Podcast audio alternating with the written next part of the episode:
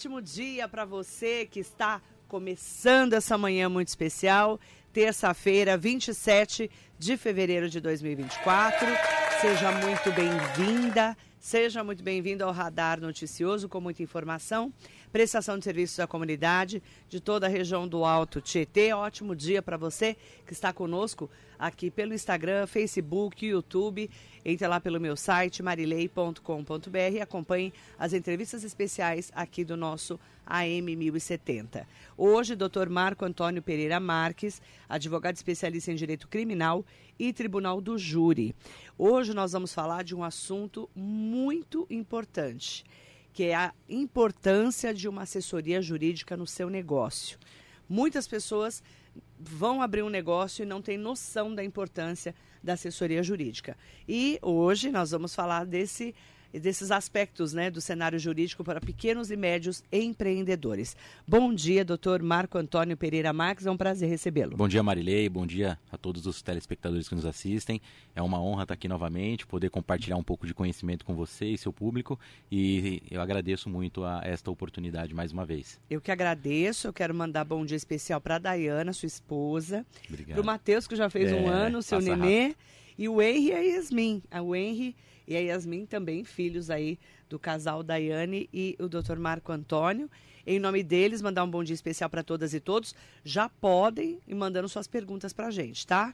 Doutor, como é que o direito do trabalho se relaciona com os pequenos e médios empreendedores? Muitas vezes a pessoa vai abrir o seu negócio, mas não tem noção que precisa saber um pouco de como funciona a lei, Sim. não é? Marilei, veja só, eu costumo dizer para os meus clientes e amigos que querem empreender que por trás de um CNPJ é, forte existe um CPF que não desistiu.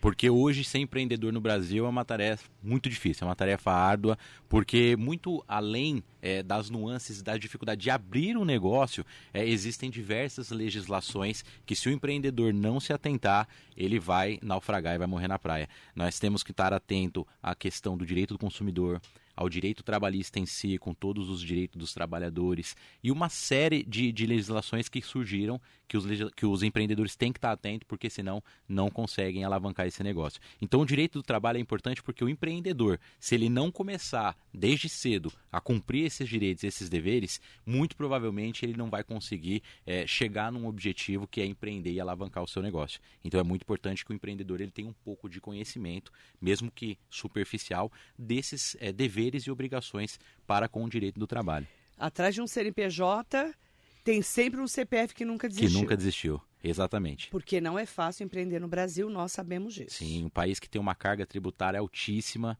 né? Então, assim, é, a pessoa que tem essa coragem de colocar a sua cara, o seu CPF, na porta de um negócio, nós temos que é, ter essa visão e olhar para eles com uma, com uma, uma sensação de, de, de pessoas fortes mesmo. E a questão é: quais são os principais desafios jurídicos que os empreendedores enfrentam no contexto trabalhista? Tá. No contexto trabalhista especificamente, Marilei, é o que eu costumo dizer para todos os meus clientes que faça o correto desde o início. O que é fazer o correto? Fazer o básico bem feito. Você vai contratar um, um funcionário, um, um, um colaborador para sua empresa, comece é, buscando conhecimento sobre o que você precisa é, fazer. Ou seja, é, desde cedo, pegue antes do início do, do, contrato de trabalho a carteira de trabalho desse empregado, faça anotação na sua CTPS, recolha os seus direitos básicos para que você comece fazendo o correto. Veja só, é muito, é muito comum pequenos empreendedores iniciar é, contratando pessoas sem é, anotação na CTPS, porque é muito caro, é muito custoso hoje você manter é, empregados registrados. Mas eu afirmo para você, Marilei, diante de todo o cenário, diante de toda a nossa experiência na área do direito, que no final das contas sai muito mais caro se você não começar fazendo certo. Então vamos lá, pegar, se você vai precisar realmente de um colaborador lá, de um trabalhador junto com você, ter uma carteira de trabalho e pedir essa carteira de trabalho para poder fazer tudo certinho. Fazer a anotação. O ideal é que o colaborador só comece a trabalhar após a anotação na CTPS. Por que, que eu falo isso? E é, esses são os, é, o principal, né? São os trabalhadores com o vínculo de emprego. Né? O que, que, é o vínculo de emprego? É, nós vamos falar de vínculo é, empregatício. O vínculo empregatício é aquele profissional, é aquele empregado é, que preenche alguns requisitos já estipulados pela CLT, né? Que seria a pessoalidade, né? Aquela pessoa ela não pode fazer substituir por outra pessoa, tem que ser ela mesma prestar o serviço. A subordinação, que está subordinada com a empresa, né? A habitualidade, é um serviço habitual, né? ela está prestando serviço continuamente, e a onerosidade, que é a conta prestação, recebendo a sua remuneração. Preenchendo esses requisitos, tem-se o vínculo de emprego. Então é muito comum que a pessoa é, comece a trabalhar sem anotação na carteira e, e alguns empreendedores acham que é, basta que é, ela trabalhe por dia, ela trabalhe de algum outro modo é, informal para que não se tenha um vínculo. E quando esse trabalhador ele sai e ingressa na Justiça do Trabalho, se preencher esses requisitos, a empresa vai ser condenada a recolher retroativamente todos os encargos previdenciários, todos os encargos trabalhistas e mais, pode sofrer inclusive denúncias do Ministério do Trabalho e essa empresa pode vir a sofrer sanções, multas, inclusive até vir a fechar as portas. Então é importante que desde o início o empreendedor ele esteja um pouco ciente de quais são esses direitos básicos. Por que eu digo básicos? Porque além dos básicos, ainda existem muitas outras coisas que o empreendedor precisa se preocupar, como normas coletivas, acordos individuais, enfim. Tem uma série de, de legislações que o empreendedor precisa estar atento. Doutor Marco Antônio Pereira Marques, ó, o vínculo empregatício Quantas horas semanais a pessoa tem que trabalhar? Tá, veja só. A CLT ela fala é, em 44 horas semanais. Tá? A partir da, da 44 hora semanal é permitida até a 48, desde que essas 4 horas sejam como horas extras. Né? Então são 44 horas semanais, não ultrapassando 8 horas diárias. A reforma trabalhista, que veio em 2017, ela veio para dar uma flexibilizada nessas questões. Então, hoje é permitido algumas alterações contratuais diretamente com o, o, a classe, com os empregados. Né? Uhum. Né? Então, antigamente, antes da, da, reforma trabalhista, esses direitos não eram flexíveis. Né? Hoje, é, existe a possibilidade de flexibilização, por exemplo, na redução do horário de intervalo, que antes era uma hora para jornada acima de seis horas, hoje pode ter uma redução é, tendo o mínimo 30 minutos, desde que essa redução seja por acordo coletivo. Então a, a, reforma trabalhista ela flexibilizou alguns, alguns deveres, mas ainda assim é, tem que ser observado esses limites constitucionais, que são 44 horas semanais, 8 horas diárias para uma jornada normal de 220 horas. É óbvio que existem exceções. Existem é, trabalhos intermitentes, existem jornadas 12 por 36. Uhum. Há uma série de formas é, de trabalho além do básico. Este é o básico, é o comum. O funcionário que trabalha 8 horas por dia numa jornada de 220 horas mensais. Mesmo que seja no tra trabalho em casa? Mesmo que seja no trabalho em casa. É, existe, é, é justamente a reforma ela veio justamente para criar algumas regras com relação ao teletrabalho, que antes não existia. E, né? e a tele... pandemia só também só acelerou. aumentou. Né? Hoje, é, o que, que o empreendedor com funcionários de teletrabalho, de trabalho intermitente, precisa se atentar. Além da CLT, é, precisa estar atento às normas convencionais. O que, que são normas convencionais? Cada categoria é, do trabalhador existe um sindicato. E esse sindicato, com certeza, entrou em contato com o sindicato patronal e definiu algumas normas coletivas para que esse empregador se atente com relação a esses empregados. Então, além da CLT, o empreendedor tem que tá, estar tá atento às normas convencionais de cada categoria. Então, o rapaz trabalha de teletrabalho numa categoria X. Precisa olhar a norma coletiva daquela categoria para que você, dentro desta norma coletiva, preencha e, e cumpra as obrigações que foram estabelecidas pelos sindicatos. Ainda tem essa que os empreendedores precisam se observar. Que é o tal do homework. Também, exatamente. E aí a gente precisa também entender é, quando que essa empresa pode monitorar esse funcionário em horário de trabalho. Sim. Para saber se ele está trabalhando mesmo. Sim. É, isso é uma questão é, que varia muito de empresa para empresa. Né? Existem, existem empresas é, que não fazem essa, esse controle de jornada.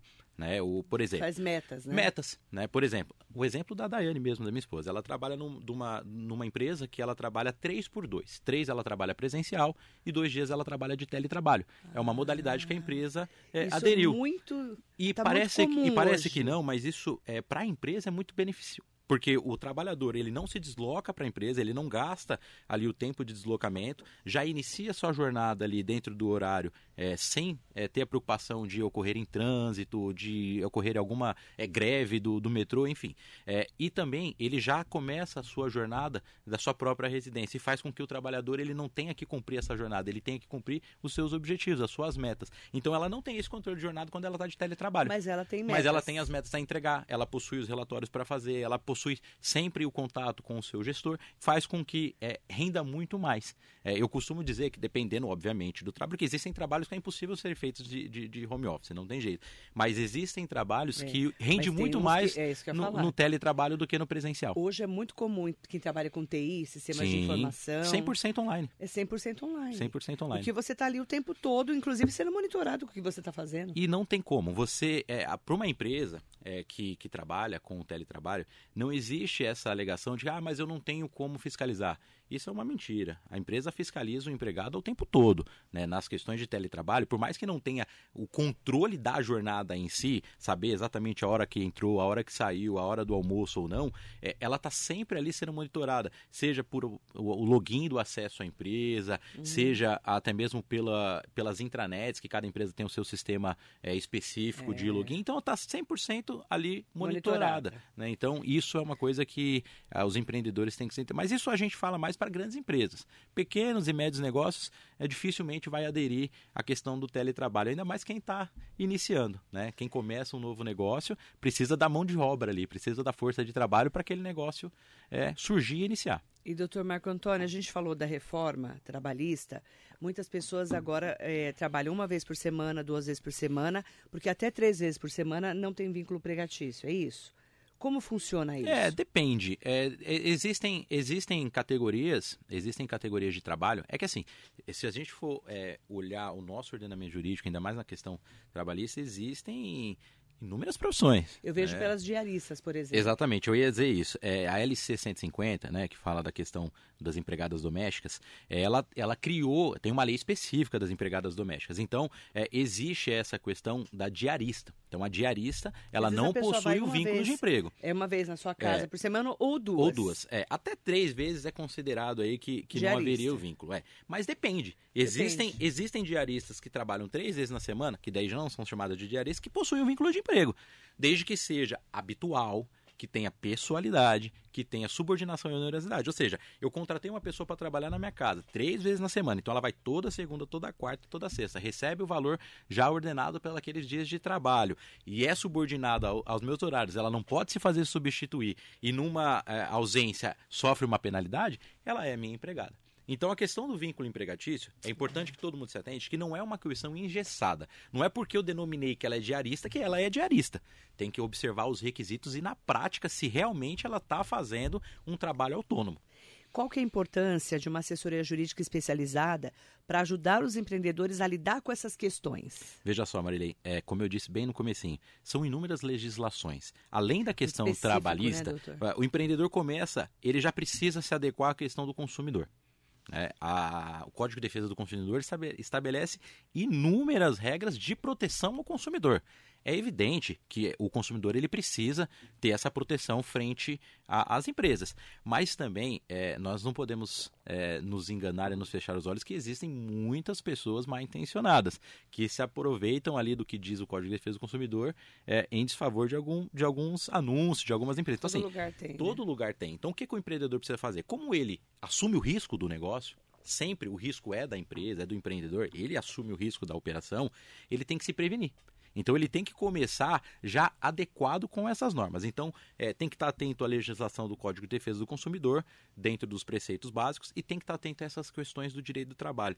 E aí entra a importância da assessoria jurídica, porque, veja, é, para nós que somos da área, que atuamos diariamente com isso. É, cada dia existe uma, uma, uma novidade, existe uma diferenciação. É, juízes que entendem de um jeito determinada situação, tribunais que entendem de outra determinada situação, uma alteração por uma súmula, por uma OJ, enfim, são inúmeros é, e diversos entendimentos que refletem diretamente na vida do empreendedor. Então, a assessoria jurídica ela visa prevenir. Né? É, eu costumo dizer que não existe extirpar processo na justiça do trabalho. Todo mundo tem o direito de ação todo mundo pode entrar com o processo. O que não, a assessoria jurídica ela não vai extinguir os processos da empresa, mas ela vai evitar com que a empresa venha a sofrer processos, é, é, como que eu posso dizer, não, não é, injustos, mas processos é, com direitos uhum. básicos. Se vier a sofrer um processo e tiver dentro da legislação, tiver adequada a norma, vai conseguir frente ao judiciário comprovar que seguiu todas as regras do jogo e fazer com que não venha a sofrer uma condenação é, que inviabilize pagamentos e até prejudique o bom é, andamento financeiro da empresa. Com a sua experiência né, de assessoria jurídica, Quais são as principais dúvidas e equívocos que os empreendedores têm em relação ao direito do trabalho? Maravilha, Maria. Com relação à dúvida, né, o que eu sempre vejo, né, e que são as principais causas de ações trabalhistas na Justiça do Trabalho. Muitos empreendedores é, têm dúvidas com relação ao vínculo. Isso é uma das coisas primordiais. Muitos chegam para mim e falam assim, doutor, mas ele não é meu empregado com vínculo, ele é, trabalha é, autônomo. Aí você começa a conversar com o empreendedor e fala assim: ele é autônomo? Então, é, existem algumas perguntas específicas que nós fazemos para descobrir se na prática a pessoa é autônoma ou não. Por exemplo, o que, que acontece se o empregado falta? Ah, ele tem que me justificar. Se ele não faltar, eu desconto o dia. Então, é, aí a gente já começa a ver que ele é tem é subordinado a subordinação. Né? Então, assim, é, existem é, alguns critérios, como eu disse, não, não, que não importa o nome que eu dou, importa o que acontece na prática.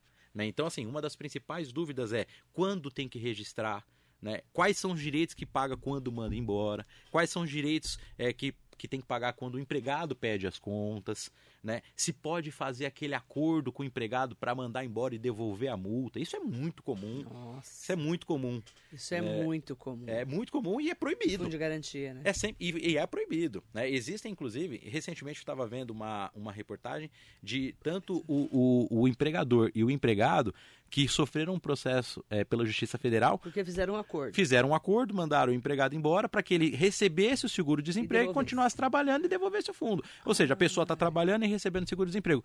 Isso é muito comum. Isso é crime, né? É crime, é apropriação indébita. Porque, veja só, é, forjou-se uma situação é. para que o empregado é, viesse a receber. Governo. Mas e por que, que acontece isso, Marilei?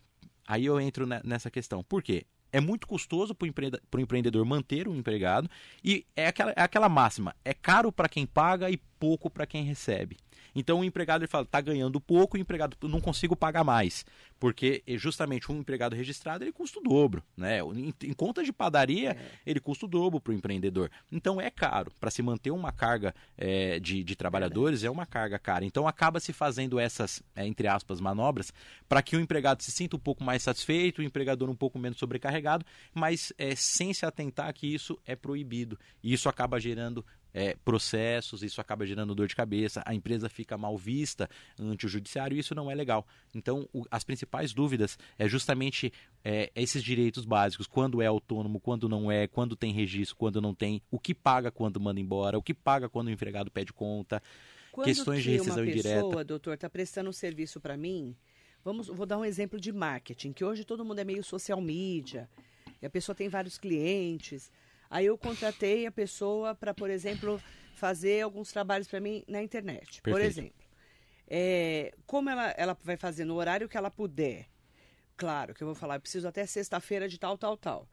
Aí pode ser o autônomo. Pode. Veja só, Maria. O que eu, eu preciso ter contrato com essa pessoa? É, é, sempre contrato, nunca é demais. A gente detesta contrato. Mas né? nunca é demais. Vocês adoram um contrato, né? Sabe advogado? por quê, Marilei? Porque assim, o contrato, é, eu costumo dizer que o contrato ele só é utilizado para pessoas desonestas. Porque se eu, se eu combino com é. você uma coisa e coloco isso em contrato, significa que aquilo que foi acordado vai ser cumprido. E não há problema nenhum em assinar um porque contrato. O fio do bigode não existe muito, Não né? existe hoje mais, dia, porque né? assim, hoje, ainda mais indo para a questão do direito de trabalho, a proteção ela é sempre em pó do trabalhador. Então a empresa tem que estar atenta a isso. Ela sempre traz o ônus para ela de comprovar que cumpriu as normas, de comprovar que pagou. E respondendo a sua pergunta, a exemplo do social media, veja só, é, a questão de ser autônomo ou não está muito vinculado à prática deste trabalho. Então veja só, você contrata um social media aqui para a Rádio Metropolitana. Sim. Esse social media ele está vinculado à, à, Rádio Metropolitana no sentido de subordinação, pessoalidade e onerosidade. Ou seja, ele, e, e, ele, pessoalidade, tem que ser ele a prestar esse serviço. Tem que ser essa pessoa. Então tem que contratei o Dr. Marco Antônio, que ele é o social media, ele que vai prestar esse serviço. Ele cumpre as ordens que eu passo para ele e ele é, recebe um salário por esse serviço, ele vai muito provavelmente preencheu os requisitos do vínculo. O que eu quero dizer é o seguinte: é, muito embora é, há a falsa impressão de que ah, a pessoa é autônoma, não pode ter regra, não é isso. Vou dar outro exemplo para ficar mais fácil a ilustrar, que é mais comum do cotidiano. Eu contrato uma pessoa para pintar a minha casa. Hum. Um pintor. É óbvio que eu vou passar as regras para ele. Olha, eu quero que você pinte essa parede de vermelho, essa de amarelo e aquela de verde. Eu estou dando ordens para ele, mas não é ordem subordinada ao trabalho. Ele não está vinculado. Ah, agora você para de pintar essa parede, vamos lá na outra obra pintar. Isso ele está vinculado a mim. A ordem do trabalho está relacionada ao contrato. Eu contratei você para fazer serviço. Então, do social media é a mesma coisa. Olha, eu contratei você para é, fazer um estudo de marketing e me fazer algumas mídias sociais por um determinado período. Contrato de trabalho. Então a pessoa ela é contratada para uma finalidade específica, aí ela vai entregar um, um trabalho específico. Ela não vai estar tá vinculada uhum. à sua empresa. Então é, é, muito com relação à prática mesmo. Ó, oh, nós vamos para as perguntas. Vamos lá. Tá cheio de pergunta bacana aqui. Legal, isso é importante. Mandar bom dia especial para todas e todos que estão com a gente. Manda bom dia para Helena de Moraes, bom dia Marilei, bom dia doutor Marco Antônio. Bom dia. Uma amiga da minha mãe foi mandada embora. Ela trabalhava como doméstica em uma casa no litoral de São Paulo. Trabalhava duas vezes por semana e quase todos os finais de semana que a família descia para usar a casa, que isso é muito comum no litoral. Sim. Ela ficou sete anos trabalhando assim. Há um mês foi mandada embora sem aviso prévio, com uma mão na frente e outra atrás. Ela tem algum direito? Pode entrar na Justiça do Trabalho?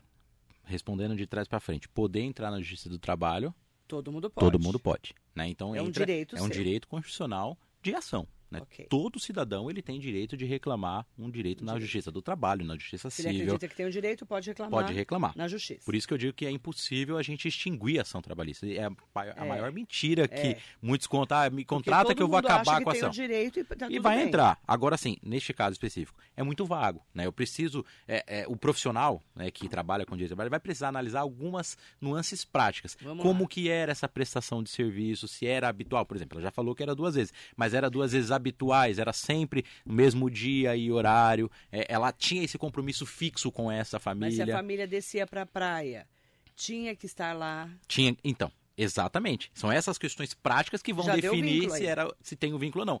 É assim, é difícil falar. Não, mas olhando é, em linhas gerais. É, né? em linhas gerais, é, a princípio, dá pra gente vislumbrar um reconhecimento de vínculo. Vai depender do quê? Vai depender de provas, vai depender é, de provas materiais, né? Se tiver mensagem, se tiver conversas. Ah, vou pro WhatsApp. ah, vamos pro WhatsApp. O WhatsApp é um meio de Doutor prova. Doutor Marco Antônio. Vamos lá. E essa, vamos supor a Helena, tá? Vamos colocar a Helena. Tem lá as mensagens da da, da empregadora, da empresa, em tese empregadora. Da dona da casa, é, falando, fulano, Helena, eu quero você na casa tal dia, tal hora, é, porque nós vamos descer para a praia. É, isso tudo ela faz o que ela printa? É importante, porque veja só, é, Marilei, é, como eu digo, como eu disse no começo, sempre a empresa, o empregador, aquele que contrata, ele tem um ônus é, de comprovar aquilo que fez. Por quê? o empregado, de fato, ele tem uma dificuldade de ter prova na justiça do trabalho. Vou te dar um exemplo básico. A pessoa sai de uma empresa e precisa entrar na justiça porque ela entende que os direitos delas foram violados. Ela precisa de uma testemunha. A maioria das testemunhas são pessoas que estão trabalhando e não vão querer depor contra a empresa no momento que estão trabalhando. Se já saiu, tudo bem, mas se está trabalhando, ela não vai querer depor. Então, assim, é mais difícil para o empregado provar os seus direitos ou essas violações.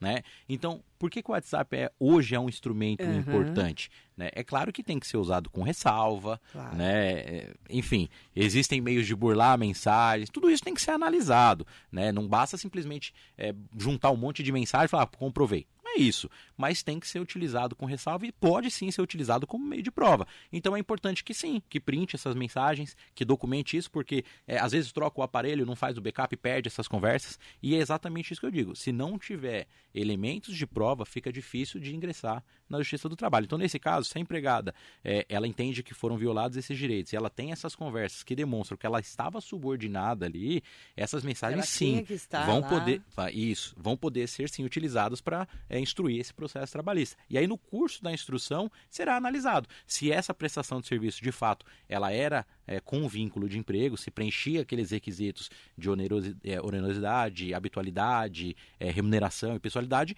ou se não, ou se ela prestava um serviço de forma autônoma por exemplo, se ela podia recusar aí, Ah né? Então tudo ela isso tá é... falando, ela cumpria os horários e cumpria os dias também. Então, exatamente. Então, assim, E tinha que estar lá no final de semana que a família estava. então, é, em tese gera fa- uma obrigação. É, é uma- mais fácil de você provar se você tem isso. Você tem isso documentado, Documentado. por mensagem. Porque o empregado, o empregado ele não tem outro meio de prova. né? Im- Imagina ela, provavelmente acredito que uma senhora já de uma idade Mais eh, avançada. mais avançada. Não vai ter ali testemunha para é. comprovar isso. Imagina, né? a pessoa vai ter até medo E é óbvio que testemunha. numa defesa, a, a empregadora ou a, a quem contrata vai, obviamente, se defender justamente fazendo o quê? Negando esses requisitos do vínculo. Então, por isso que é importante que você tenha isso. E é importante também para os empregados, para os empregadores. Veja só, é, às vezes, Marilei, não foi nem maldade do empregador, né? Ainda mais no ramo de empregado doméstico, caseiro, que é- são pessoas físicas contratando. É. Às vezes ele, os, os empregadores domésticos, eles nem sabem que é- fica nessa regra básica, três dias não tem vínculo, e aí acaba não reconhecendo. Mas e- tem a mas- subordinação. exato. Então, assim, é, é por isso que é importante. direito, né? É, então, por isso que é importante que quem vai contratar, empreendedor, pessoa física, Fazer sempre o contrato. e busque uma orientação profissional. Buscar orientação de um orientação especialista. jurídica, busque orientação de um profissional de confiança, porque isso vai prevenir justamente esses casos. WhatsApp. Quando eu devo mandar WhatsApp? Não posso mandar WhatsApp de madrugada. Como é que funciona hoje a regra do WhatsApp para o direito do trabalho? Tá, veja só, Marilei. É, o que, que se entende é, com relação a WhatsApp, e-mail? Né? Existem o- os trabalhos que a, a- a pessoa sai da empresa, mas continua trabalhando ali, tendo que estar 24 horas por dia. tendo que estar no WhatsApp, é responsável por responder as mensagens. E isso pode ser considerado jornada de trabalho, inclusive extraordinária. Né? Então, assim, é, se a pessoa ela tem essa obrigação de sair da empresa e estar ali é, responsável por letras, ou ela, ou ela possui um cargo de confiança, que aí ela não tem um controle de jornada, porque cargo de confiança já recebe é, valores a mais dentro da sua, do seu contrato de trabalho, justamente para algumas funções a mais, ou a empresa ela precisa se adequar às normas e, e, e contra, e pagar, remunerar essas horas de trabalho que a pessoa está ali no WhatsApp. Ou só mandar no horário de trabalho. De trabalho. O que acontece muito é a pessoa assim, ah, o empregado está tá no seu horário de descanso, naquele, ah, na- no descanso interjornada, que tem que ser no mínimo de 11 horas. O descanso de uma jornada e outra tem que ser no mínimo de 11 horas. Isso não acontece com a gente empreendedor não, Marilene. A gente trabalha Empreendedor trabalha dia e noite. Empreende- empreendedor não tem jornada, mas o empregado ele tem jornada. Então tem que ter o descanso interjornada de 11 horas. Se nesse descanso é, ele tem que sair dali, ele está de jo- sobre aviso, e ele está trabalhando. Ele não está 100% descansando. Isso tem que ser remunerado, isso tem que ser pago. né? Então tem que estar atento a isso. Se é alguma coisa não urgente, né, não mande. Espere a próxima jornada, espere o horário de trabalho daquele empregado para que você é, ali faça essas- esses questionamentos, é, passe um novo controle de trabalho é, e respeite de fato esse intervalo interjornada de descanso do empregado, que é importante. O empregado ele precisa descansar também para que ele comece uma nova jornada no outro dia é, 100% E bem. final de semana também não. Depende, existem, em- existem jornadas de trabalho que são finais de semana. Por exemplo, lanchonete. Trabalha de madrugada e de final de semana, é onde mais vende. Os empregados de lanchonete trabalham muito mais à noite, no horário Depende noturno. Depende muito do trabalho. Só que tudo isso tem, tem, tem legislação específica. Então, o trabalho que eh, o empregado que trabalha após as 10 horas da noite tem direito ao adicional noturno. O que trabalha de final de semana tem direito ao domingo remunerado. Enfim, existem regras. E é por isso que a assessoria jurídica é importante, porque se o empregador não estiver atento a essas regras, vai sofrer uma ação trabalhista e vai perder na justiça do trabalho e vai ser condenado a pagar. Resumindo, é melhor investir numa assessoria jurídica do que. Sem dúvida. A prevenção sempre é o melhor remédio. Como eu digo, prevenção. Você vai prevenir regras básicas, direitos básicos que vão ser questionados. Agora, o que você não vai fazer é matéria de fato. Aconteceu alguma coisa dentro da empresa, uma briga, ou enfim, pode acontecer inúmeras coisas. Né? Assédio no ambiente de trabalho, responsabilidade da empresa, prevenir assédio no ambiente Vamos de trabalho. assédio. Tudo agora é assédio moral, doutor? É. Vamos lá. É complicado. Você não pode chamar a atenção do funcionário.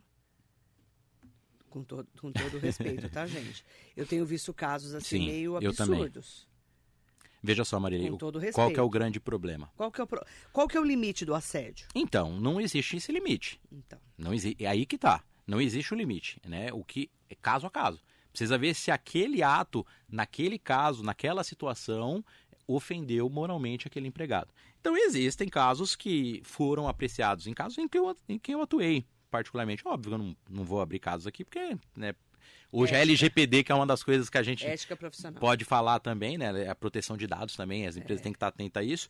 É, não me permite falar, mas assim, que foram levadas ao crivo do judiciário e o juiz entendeu, não, isso aqui não é assédio. Mas já também atuei em casos que eu, né, para mim, eu falei assim, meu, isso não pode ser assédio, do meu ponto de vista profissional, e foi dado é, o, o, juiz entendeu o que era e, e, a empresa foi condenada a pagar. Então, assim, o que, que é importante? Né, o que eu digo por empregador. É importante que ele tenha um ambiente de trabalho salubre, que ele faça, é, entre aspas, a política da boa vizinhança entre os próprios colaboradores. Os seus colaboradores têm que estar em sintonia. Se você tiver colaboradores conflitantes, estirpe alguém, mande alguém embora. Não fique com dois empregados que não se dão bem não pelo menos na mesma no mesmo setor, se é uma empresa grande. Por quê? Isso vai dar problema e a responsabilidade de fiscalização é da empresa. A empresa, o gestor, aquele que tem é, que passa diretamente as ordens para aquele empregado, ele tem essa obrigação de fiscalizar. Tem várias perguntas ótimas. Leira Murad está aqui com a gente. E Anderson Mendonça, bom dia Marilê, bom dia doutor Marcos, excelente advogado, recomendo, ético e preço justo. A Mariana Carvalho, Bom dia, Marilei. Bom dia, doutor Marco. Qual a diferença do CLT para o PJ? Quando eu posso contratar uma pessoa jurídica? Isso virou também uma grande polêmica. Sim, é a questão da pejotização e da terceirização, que inclusive foi flexibilizada com a reforma. Mas em termos gerais, tá? Porque a gente pode aqui. Tem muitos detalhes. Tem muitos né? detalhes, e aí a gente tem que analisar caso a caso e ficar horas aqui falando é. sobre esse tema. Em linhas gerais. Em linhas gerais, veja só, o PJ, tá? O PJ, ele é um autônomo certo? Então entra, vamos dar o exemplo de novo do social media. Social media ele tem uma pessoa jurídica, ele foi lá e abriu a sua empresa, a sua MEI, a sua é, sociedade unipessoal, EIRELI, seja lá qual for a constituição. O tem o CNPJ dele. Ele vai ser autônomo quando? Só porque ele tem o PJ? Não.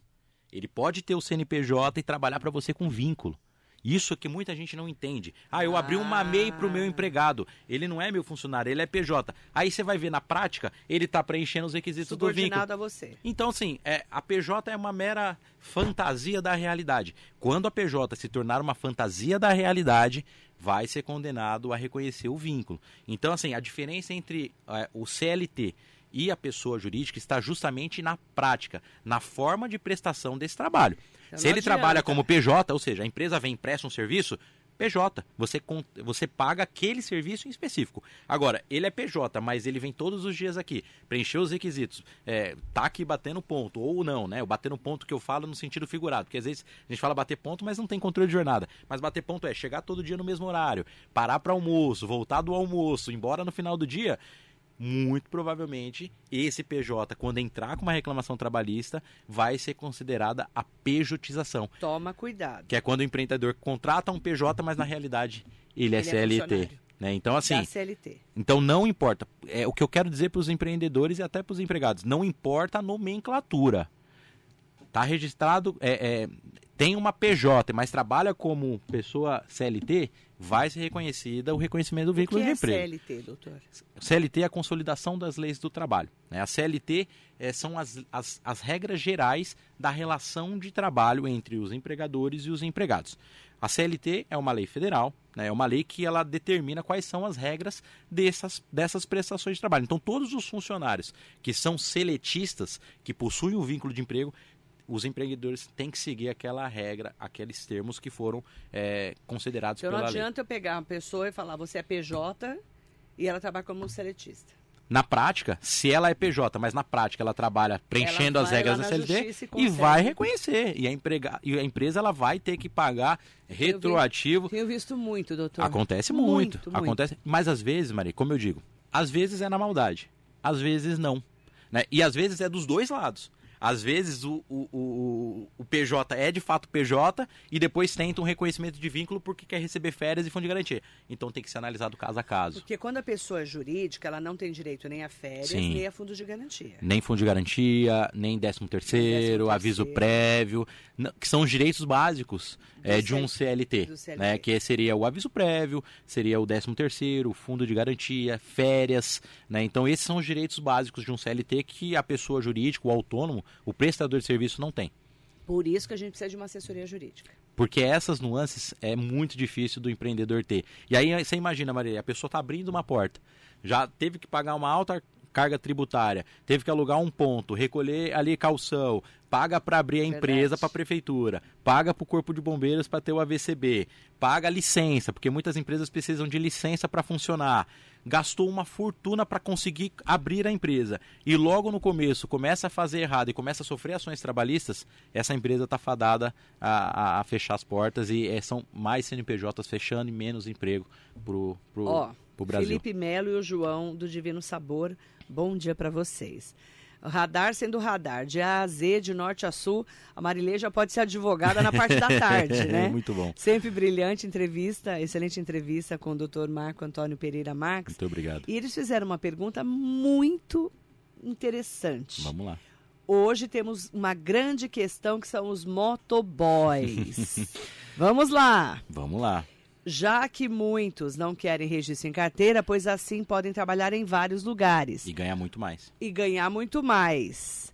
Como proceder com os motoboys, doutor Marco Antônio? Marilei, é, de fato, é, colega que fez a Felipe. pergunta, Felipe, de fato esse é um tema que realmente é uma pedra no Virou sapato uma polêmica, dos empreendedores. Veja só, Óbvio, como eu disse, não vou abrir nomes, mas eu advogo para algumas é, lanchonetes aqui em Mogi que já so teve babado. Estão sofrendo diversas ações trabalhistas, mas diversas, inúmeras ações trabalhistas dos motoboys. Dos motoboys né? Então, o que, que, é importante, João e Felipe? É você se ater àquilo que eu disse no começo. O que, que é muito comum hoje?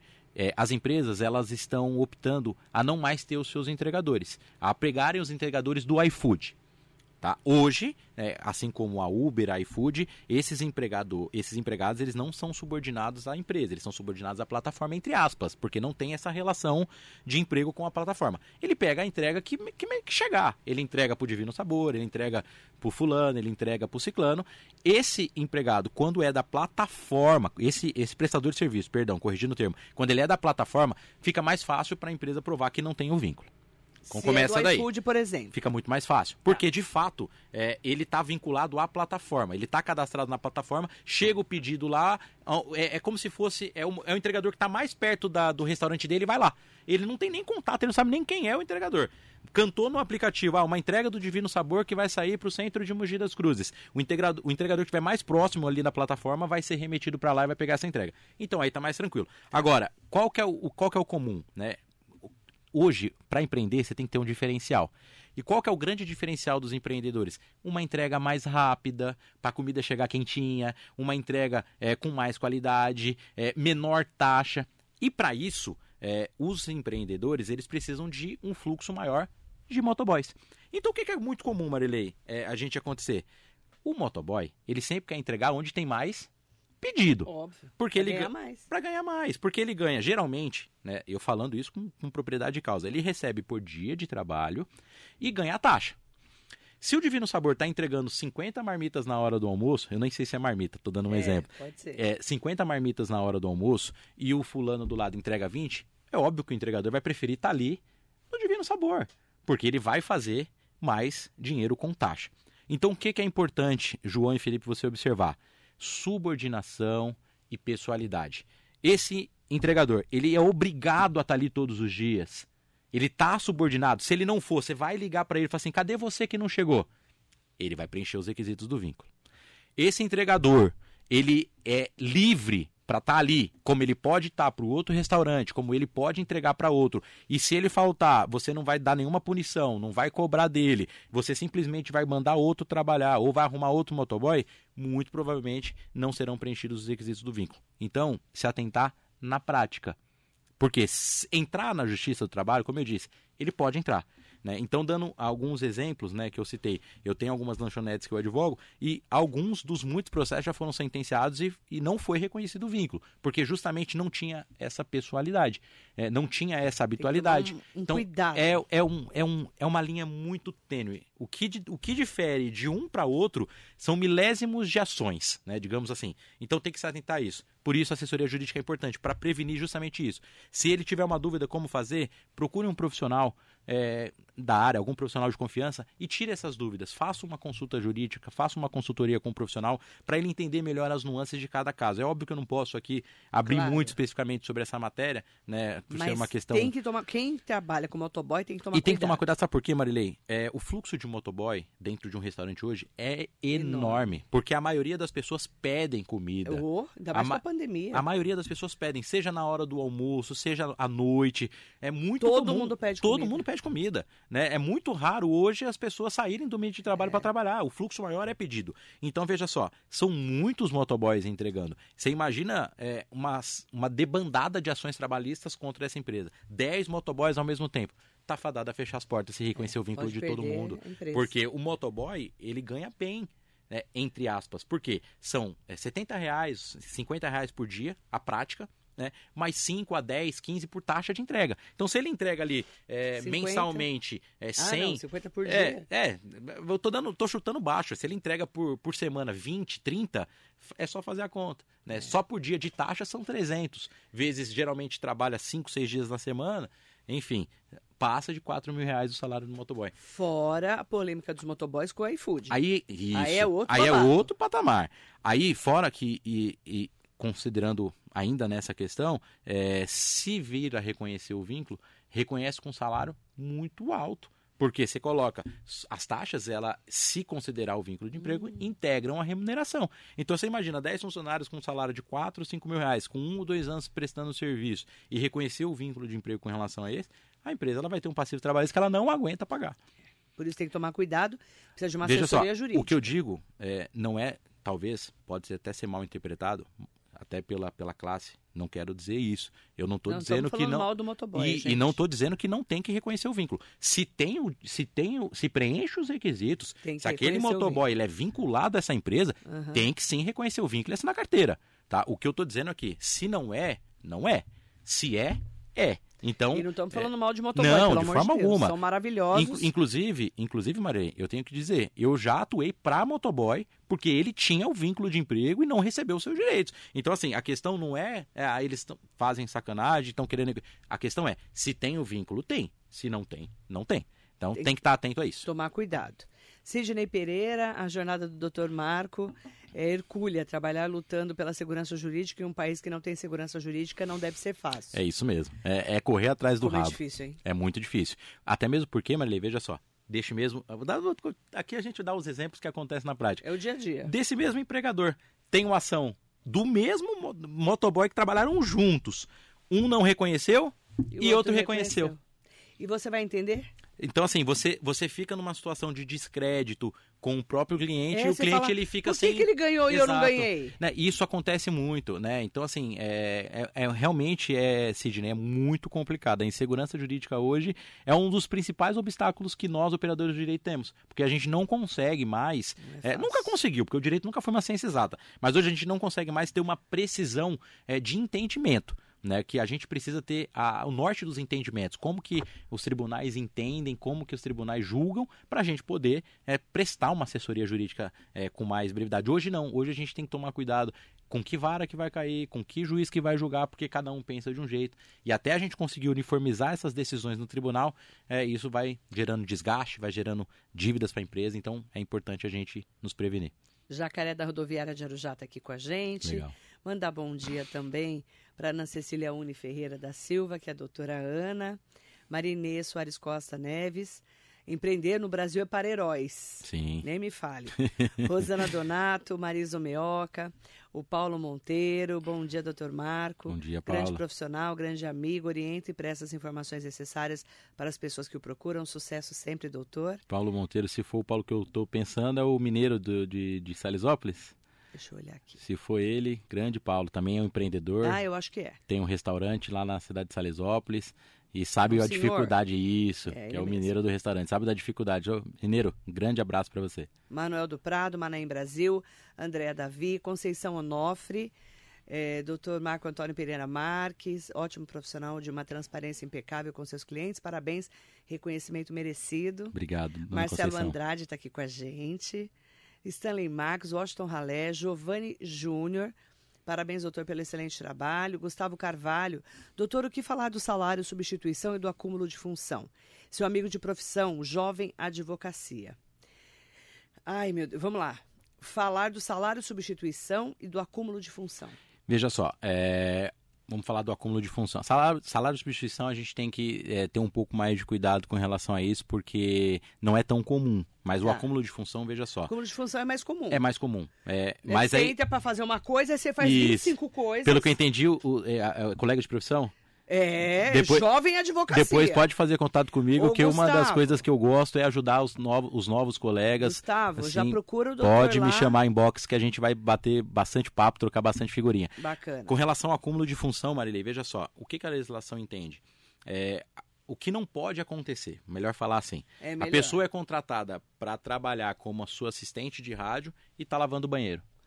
São funções to- Rica, ele não pode lavar o banheiro, né, Sidney? são funções Mas, doutor, eu nunca totalmente lavei o banheiro da rádio, mas já fiz até café. Então, mas aí você é mas empreendedora. eu fiz porque eu queria. Exato. Não porque me mandaram. Mas sabe qual que é o grande problema, Marilei? Entendeu? Mui- muitas vezes você faz porque Mas quer, mas aí depois cobra rádio. dizendo que foi obrigada. Não, Esse é o mas problema. Eu fiz por Porque amor quis, mesmo, exato. quis. Mas veja só, o que que é o acúmulo de função? É, é fazer funções totalmente distintas uma da outra. A pessoa é contratada como assistente num escritório e está entregando documentos na rua. É. São funções totalmente Vai distintas. banco na fila. Agora, onde não tem acúmulo de função? O cara é contratado como chapeiro, mas ele reclama porque ele tem que lavar o copo dali da copa. São funções que são é, relativas, correlatas. Ou seja, ele trabalha ali na chapa, ele limpa os instrumentos, ele limpa a bancada, ele deixa o ambiente de trabalho é, é, apto a trabalhar. Isso não é acúmulo de função, são funções correlatas. Você O já deve ter visto de tudo, de né? tudo. É, pessoa, é, eu já vi, inclusive, reclamações trabalhistas que quando você lê, você fala assim, meu, essa pessoa, ela é... Eu preciso dessa pessoa na minha vida. Porque essa pessoa, ela... Dando um exemplo de Tá. lanchonete. Ela faz o lanche, ela embala, ela entrega, ela vende, ela limpa o restaurante, ela lava o banheiro. É óbvio Você que já não... viu isso? Já. Já é óbvio que isso viu? não se prova na Justiça do Trabalho, porque assim, é humanamente impossível, né? Agora, acontece muito também, é, é, a empresa pequena, inclusive, por isso que eu digo, os pequenos empreendedores são os que mais sofrem, porque não conseguem ter uma mão de obra para cada coisa. É. Quem acaba fazendo é o próprio dono. Raras, não raras vezes, clientes meus que estão empreendendo estão na chapa, depois acaba a jornada, ele vai lá e vai lavar a lanchonete. Então, o que qual, As pequenas empresas sofrem mais. Qual que é o conselho que eu dou para as pequenas empresas? Trabalhe com, com pessoas autônomas para essas finalidades. Você precisa, acabou a jornada de trabalho, precisa lavar o restaurante, contrata uma diarista. A pessoa vai lá, vai limpar, Ótima é, dica. e, e pronto, você estipa problemas. Porque assim, de fato, se o funcionário que está contratado para trabalhar na- no atendimento, ele não pode lavar o banheiro. Né? São funções extremamente distintas. Então, o acúmulo acontece quando é, é, o, empre- o empregado ele faz funções não correlatas, ou seja, não são funções similares ali à sua função é, normal, habitual. né? Então, tem que se atentar a isso. O Sidney Pereira fez uma observação importante. Acredito que limpar banheiro seja realmente um exagero, mas manter o lugar onde trabalha limpo me parece normal É e básico. correto. Que é o que a É Ricari faz. Ela chega, já passa pano na, É na mesa, mesmo porque depois da Covid, e eu, eu afirmo, né? isso não é acúmulo de função. Sim, porque a gente está mantendo o nosso ambiente de trabalho. E muitas pessoas postulam na Justiça do Trabalho um acúmulo de função por fazer o básico necessário para prestar o seu Aí serviço. é bom senso, Aí né, é questão doutor? de bom senso. E aí, com certeza, o Judiciário não vai convalidar com isso. Boa, boa, boa questão. Muito boa pergunta, parabéns. Walter Cegonha, rainha do rádio, bom dia, Marilei. Obrigada, querido. Aliás, o Sidney Pereira, eu vou fazer um post na quinta-feira de TBT. Ele mandou o pai dele, o falecido pai dele, ouvindo a rádio, falou que o pai dele ouvia todos os dias, mandou um texto lindo para mim. Obrigada, viu, Sidney? Vou postar na quinta-feira. Aí o Walter Cegonha colocou: parabéns por trazer um advogado tão competente no seu programa. Ótima entrevista para todos nós. Obrigado. Abraços a vocês. Obrigada, Walter. É, ó, eu quero mandar bom dia. Tem uma pergunta aqui. ó, tem uma, não, tem um monte, né? Mas é, a é, Conceição Onofre fez uma pergunta que muita gente tem dúvida, que tem outras perguntas. Como funciona a readaptação? Tá.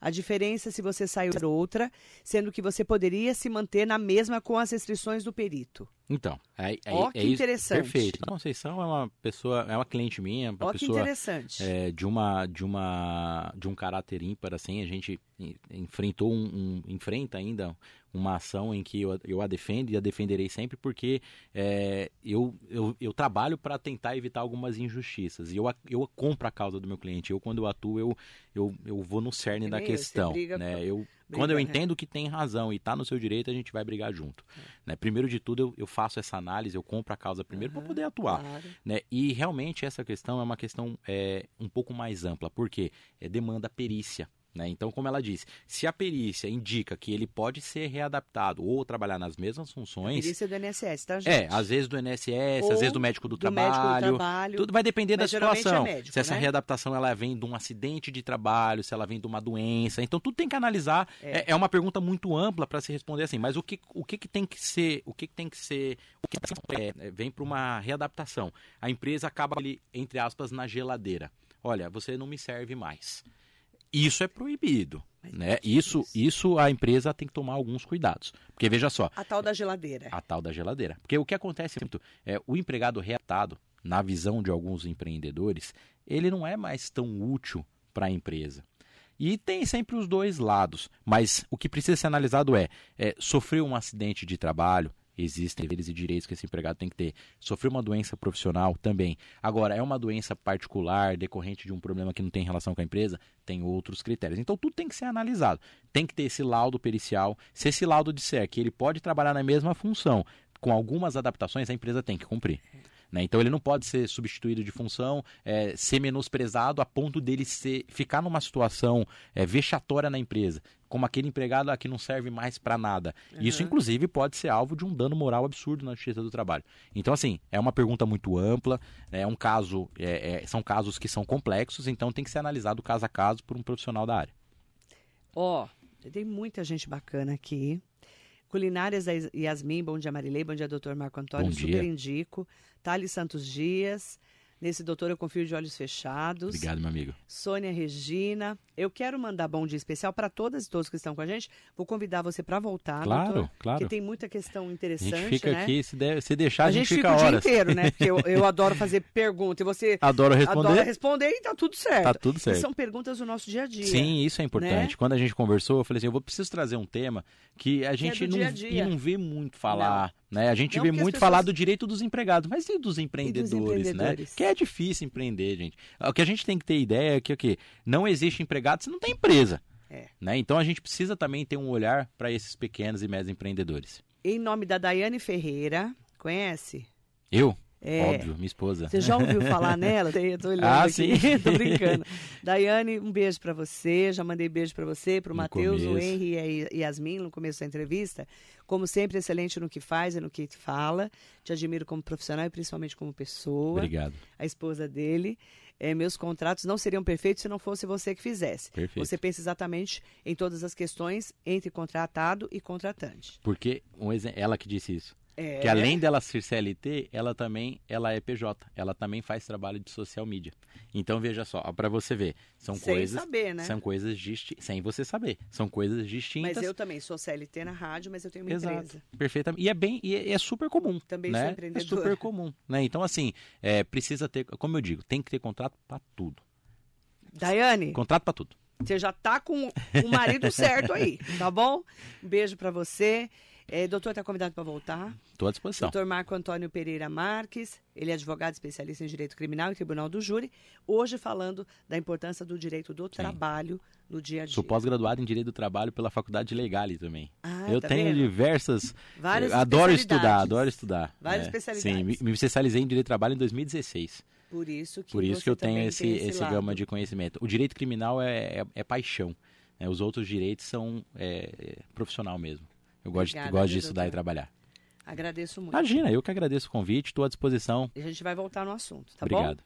Obrigada para você e muito bom dia.